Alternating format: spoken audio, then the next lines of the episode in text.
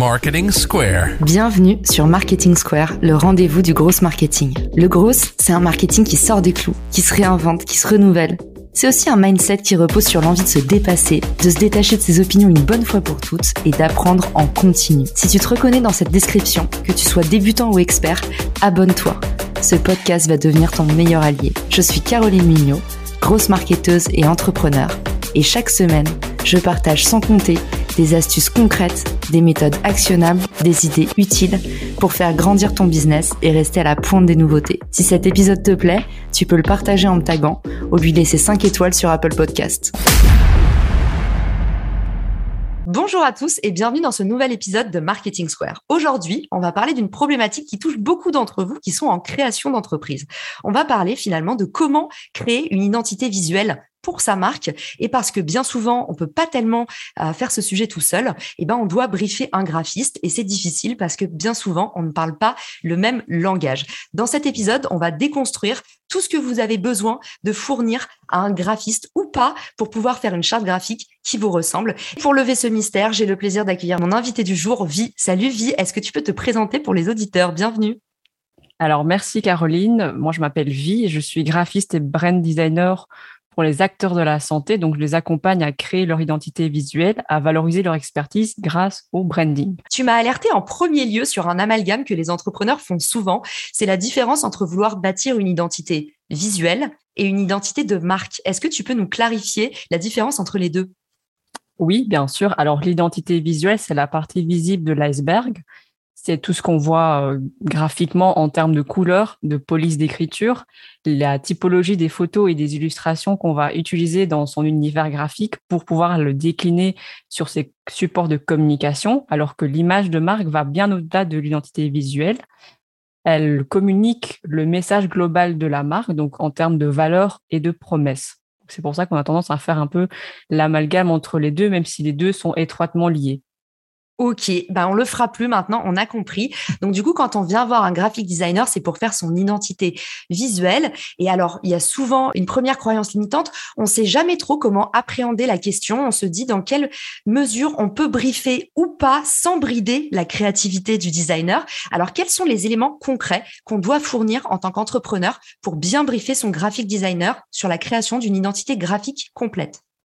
Alors pour moi, il y a quatre points importants c'est quand l'entrepreneur vient avec ce projet de création, de création slash profonde d'identité visuelle, il doit fournir plusieurs éléments. Déjà, il explique le contexte de son entreprise, d'où est-ce qu'il vient, ça fait combien de temps est-ce qu'il existe, les prestations et les produits qu'il va proposer à ses clients et à son audience, sur quel secteur, euh, sur quel secteur d'activité est-ce qu'il se positionne. Voilà, s'il est dans le pharmaceutique, dans le bio, peu importe.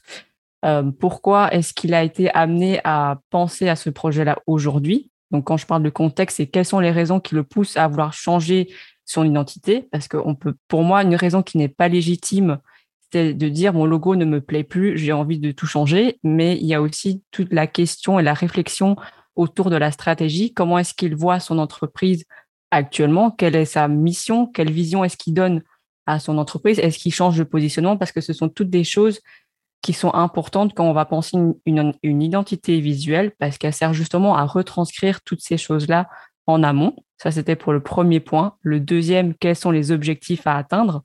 Est-ce que la marque euh, ou l'entreprise cherche à monter en gamme? Est-ce qu'il change de, de secteur d'activité? Est-ce qu'il cherche à prospecter des nouveaux marchés, à atteindre des nouvelles cibles? Ou alors, est-ce qu'il cherche à développer un nouveau produit? Une sous-marque. Et donc là, en fait, c'est toutes des questions qui sont importantes parce que là, ça permet de voir si les codes graphiques qu'il utilise aujourd'hui sont encore d'actualité et s'il faut, euh, faut changer tout ça. Troisième point, je dirais que c'est en termes de livrables. Euh, voilà, est-ce qu'il faut refaire derrière le site web, euh, tous ces supports de communication, ces impressions, toutes ces choses-là? Parce que quand on commande identité visuelle, il faut savoir comment est-ce qu'on la décline, comment est-ce qu'on la fait vivre. Donc, c'est aussi important d'avoir cette question-là. Quelle est la deadline? Parce que c'est un projet qui demande du temps. Euh, on peut pas commander une, identité complète en 48 heures, donc parce que c'est un processus itératif. En général, j'aime bien dire que ça prend entre un et deux mois. Ça peut être plus long selon la typologie et la structure de l'entreprise. Et dernier point, là, c'est plus pour les designers.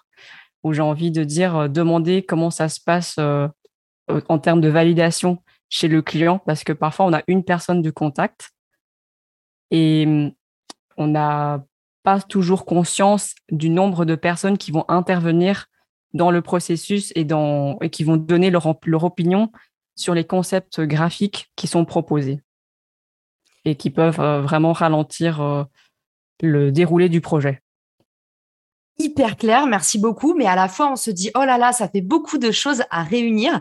Alors comment est-ce qu'on peut gagner du temps? Euh, C'est quoi le meilleur support pour transmettre ces éléments? Est-ce que c'est un cahier des charges euh, sur Word avec euh, un chapitrage? Est-ce que c'est un Google Google Drive où il y a un petit peu tous les éléments de la marque existante avec ce document Word? Est-ce que c'est des échanges téléphoniques? Parce que c'est quand même important d'avoir la voix du client qui parfois retransmet pas la même chose à l'écrit. Comment est-ce que toi tu recommandes de fonctionner?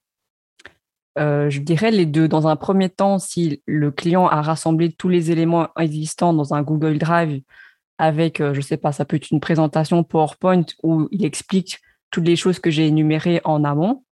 Euh, s'il a déjà son logotype, déjà une charte graphique et qui peut déjà transmettre tous les supports de communication qu'il utilise actuellement, ça peut être des templates, des templates Canva, ça peut être un Google Doc ou des visuels qu'il utilise sur ses réseaux sociaux. C'est vraiment tout ce qui peut servir aux designers pour pouvoir travailler dessus, notamment l'historique de l'entreprise, si ça fait longtemps qu'elle existe, pour qu'on puisse aussi retracer son évolution et voir comment est-ce qu'elle a communiqué, qu'est-ce est-ce qu'il y a des choses qu'on peut réutiliser, notamment les références et les inspirations graphiques vers lesquelles le client souhaite tendre, parce que comme ça, ça peut nous permettre de voir si ça correspond à ce que l'on peut proposer en termes d'univers graphique et si aussi on peut le conseiller sur ses choix. Est-ce qu'il a fait un choix pertinent pour son audience? Est-ce que c'est pertinent pour son secteur d'activité? Parce que là aussi, il y a le risque euh, de, faire des choix graphiques basés sur ses propres goûts et pas forcément sur ceux de sa cible.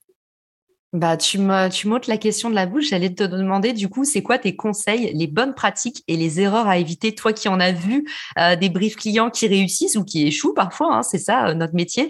Qu'est-ce que tu nous recommandes pour ceux qui écoutent l'épisode et qui veulent se lancer? Alors, en général, euh, les bons designers envoient toujours un, questionnaire avec toutes, ces questions que j'ai expliquées tantôt par rapport aux informations relatives à l'entreprise. Et s'il n'y en a pas, bah alors avoir un, échange vraiment très approfondi au téléphone pour qu'ils puissent verbaliser euh, tout ce qui a été échangé précédemment et qu'ils puissent vraiment mettre des mots sur ce qu'ils souhaitent mettre parce que parfois c'est un peu confus et le designer doit être en capacité de vraiment cerner, faire le tri dans ces informations et voir qu'est-ce qu'on va faire ressortir en premier? Parce que l'erreur aussi, c'est de vouloir trop en faire, trop en dire et rendre euh, la communication compliquée. Clairement, parce que du coup, c'est quoi en termes d'échelle de temps si on est efficace euh, C'est mhm. quoi les deux échelles de temps? La première échelle de temps, c'est finalement le temps de mise en place euh, du projet, c'est-à-dire le moment où tu commences à échanger, tu as signé ton devis, tu commences à échanger du coup avec le graphic designer pour pour le mettre en route et lui donner matière à commencer à travailler. Et la deuxième échelle de temps, c'est le temps où euh, bah, le graphic designer effectue un peu bah, la mise en place complète euh, de la charte graphique. C'est quoi les deux échelles de temps efficaces que tu observes? Pour moi, le minimum, ce serait deux à trois semaines parce que c'est un processus itératif il y a normalement, enfin, moi, je le propose à mes clients aujourd'hui, c'est de faire des sessions de brainstorming parce que le client aujourd'hui, surtout pour les solopreneurs, ils ont besoin d'être impliqués dans le processus. Ils ne se contentent plus de recevoir des livrables euh, par email. Ils ont parce que leur opinion compte beaucoup et ils veulent se sentir écoutés. Donc c'est pour ça que moi je laisse quand même euh, plusieurs semaines, je dirais entre deux semaines à deux mois maximum, vraiment pour se donner le temps de tout bien développé et que du côté du client, il puisse aussi se laisser le temps de la réflexion. Tu mets le doigt sur, euh, je pense, le, le gros problème euh, euh, dans cet exercice d'un côté et de l'autre du filet, c'est gérer les retours. Ça, c'est un vecteur de frustration des deux côtés. Entre le graphiste qui se dit, moi, j'ai pas compris ça dans mon devis, j'avais pas compris qu'il allait avoir autant de retours, et le client qui dit, bah en fait, euh, moi, j'ai payé pour un truc qui me plaît. Comment est-ce qu'on peut bah, compresser ces retours? C'est quoi la, norme pour ceux qui veulent se lancer avec un graphic designer pour pouvoir bah, se prémunir des mauvaises surprises et faire en sorte que la communication soit claire dès le départ? Euh, pour moi, ça va se jouer à la première étape, c'est au moment du briefing. quand on a compilé toutes les informations. Et ce qui est intéressant, c'est que le client le fasse par écrit, parce qu'à l'oral, on n'a pas souvent conscience de, de l'importance du projet, alors que quand on oblige le client à verbaliser tout ça par écrit, il se rend compte de la portée du projet et de l'impact que ça peut représenter pour son business. Et au plus on est précis, complet dans son briefing, au moins on peut se tromper, j'ai envie de dire, et éviter les nombreuses, euh, les nombreux allers-retours entre les, livrables. S'il y a des écarts, là, il faut se demander est-ce que le client est pas en train de se disperser, ce qui arrive. Il y a des clients qui ont envie de tester 10 000 couleurs alors qu'ils ont validé une planche de, une d'inspiration. Ils étaient d'accord sur la palette de couleurs. Et puis là, il faut lui dire attention, lui rappeler la symbolique des couleurs, par exemple, et lui dire est-ce que il faut que ton choix soit stratégique pour ta boîte. C'est pas parce que tu mets du vert clair que ton audience elle aime le vert clair. Donc il faut pas hésiter à recadrer là-dessus. Bon, il faut être bien entendu, euh, euh, faut justifier tous ces choix-là. Et c'est aussi au client, et ce que je trouve important, d'être en capacité de se remettre en question. Parce qu'on touche beaucoup à l'ordre euh, émotionnel. Il y a des clients qui ont fait eux-mêmes leur logotype et ils ont énormément de mal à se dire qu'il y a un designer qui va, qui va foutre le bordel dans ce qu'il a fait, j'ai envie de dire. Mais bah oui, parce que c'est souvent vécu comme ça. C'est quoi le comment est-ce qu'on peut du coup euh, contractualiser un peu ces retours? Qu'est-ce que tu observes comme bonne pratique autour de toi? Est-ce que tu mm. mets dans le contrat dès le départ euh, la moyenne c'est que je fais X propositions, on fonctionne comme ça, ça inclut deux retours? C'est quoi un peu les, les bonnes pratiques pour négocier dans le contrat? Mm. euh, moi, ce que je préconise au début de l'échange, avant que ce soit contractualisé, c'est qu'est-ce qui est important dans la collaboration euh, quelles sont les garanties qu'il va rechercher? J'ai un client qui m'a demandé dernièrement, pour moi, c'est important d'avoir beaucoup d'itérations parce que j'ai besoin de valider chaque étape avant que tu commences à décliner tout au propre et que je me sente coincé dans une piste en fait qui me plaît pas du tout. Et donc là, j'en tiens compte et je sais que je vais proposer peut-être plus que trois allers-retours. Il y a d'autres clients qui savent très clairement ce qu'ils veulent et donc là, je vais réduire. Mais si par exemple, j'ai prévu trois jeux de correction, trois allers-retours, et qu'on a déjà la V2 et que je sens qu'il va y avoir d'autres euh, allers-retours, je lui dis attention, euh, il te reste plus qu'un jeu de correction. Sinon, après, je devrais facturer et ça, c'est au client de, de voir s'il accepte euh, ça ou non. Et si, je, peux me si je peux me permettre un, une anecdote, enfin, c'est pas vraiment une anecdote, mais le logo de FedEx, celui qu'on connaît aujourd'hui, le, le mauve et orange avec sa flèche qui, qui relie le E et le X, il a fallu 400 itérations avant d'arriver euh, au, logo qu'on lui connaît actuellement. Donc, c'est un processus relativement long. Et le plus difficile, c'est de faire quelque chose de simple et qui puisse être euh, pérenne. En tout cas, ça a bien réussi pour FedEx, mais il paraît qu'effectivement, euh, le graphic designer est toujours à l'hôpital. on passe à la dernière partie, la partie budget. Euh, justement, c'est là que le bas blesse. Euh, combien ça coûte en moyenne une identité visuelle? Alors tu vas me dire qu'il n'y a pas de moyenne. C'est quoi les fourchettes, on va dire euh, junior, senior, pour ceux qui écoutent le, podcast et qui disent ah je veux pas me faire avoir. Et en même temps, si tu mets des sous dans une identité graphique, c'est pour avoir un truc très propre aussi. Donc il y a peut-être un minimum à respecter. Oui, c'est vrai que la fourchette, j'ai envie de dire, ça peut se situer entre 50 à 50 000 euros parce que c'est quand même le client qui choisit la valeur qu'il va accorder à ce travail-là. S'il a que 50 euros en poche, bah, il pourra pas s'attendre à, un, logotype ou une, identité graphique qui soit très qualitative. Euh, c'est pour ça que moi, j'ai du mal à dire, voilà, un logo, c'est 4 000 euros, c'est 6 000 euros parce que c'est vraiment propre à chacun et tout le monde n'a pas la même connaissance euh, par rapport aux enjeux que ça peut avoir sur son business. D'ailleurs, si je peux me permettre de citer un autre chiffre, c'est que euh, selon une étude menée par euh, Lucid Press, la cohérence de marque permet euh, d'améliorer son, son chiffre d'affaires entre 11 et 33% Donc, c'est quand même un investissement non négligeable. En fonction du prestataire qu'on choisit, déjà un freelance et une agence, c'est pas du tout les mêmes tarifs. Si on choisit un freelance, on paye aussi son expérience, comme tu l'as dit, étudiant, junior, senior, euh, chacun sa manière de procéder. J'ai déjà vu des étudiants qui facturaient à 200 euros, un senior qui demande 10 000 euros.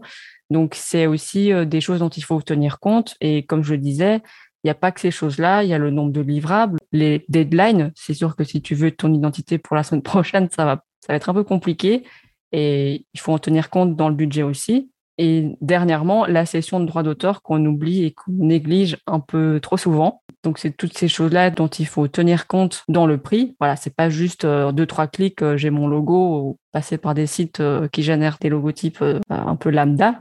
Voilà, c'est vraiment propre à chacun et aussi en fonction du marché sur lequel on se positionne. Si on s'adresse à des grosses PME, c'est pas le même budget qu'un solopreneur qui a peut-être que 100 euros ou 200 euros pour démarrer. Ça veut dire que c'est à la tête du client? Oui et non. Après, moi, je me suis positionnée sur un certain secteur et après, euh, je dirais que c'est vraiment très variable. Certains vont me dire, ah, mais t'es trop cher et d'autres qui, voilà, c'est vraiment propre à chacun. C'est pour ça que je peux pas dire qu'aujourd'hui, un logo, ça vaut X euros. Donc là, ce que les prix que tu nous as communiqués, c'est pour un, tu nous dis logotype, ça c'est un logo, c'est pas une identité graphique complète. Si si, j'ai oublié de dire que quand ma prestation de logotype, j'inclus toujours la charte graphique parce qu'un logotype ne peut pas vivre euh, sans rien. S'il n'y a pas des guidelines, ça va être compliqué pour le client de décliner tout ça après. D'accord, c'est pour ça que je te posais la question parce que c'est pas évident pour le commun des mortels quand on entend logotype, on se dit bah c'est le logo et non pas bah, le, petit euh, brand book avec toutes les toutes les guidelines, toutes les règles à respecter pour euh, animer sa marque. Là, tu nous as dit sur la partie budget, en fait, il faut il faut se confronter à la, la réalité du marché, essayer de voir un peu selon ses goûts. Où est-ce qu'on peut aller pour trouver un prestataire. Qu'est-ce que tu en penses? Est-ce que toi tu dis qu'il faut passer par de la recommandation au maximum, on active son réseau? Est-ce qu'il y a des plateformes où quand même euh, il y a suffisamment de choix pour se faire une idée par soi-même? Qu'est-ce que tu préconises?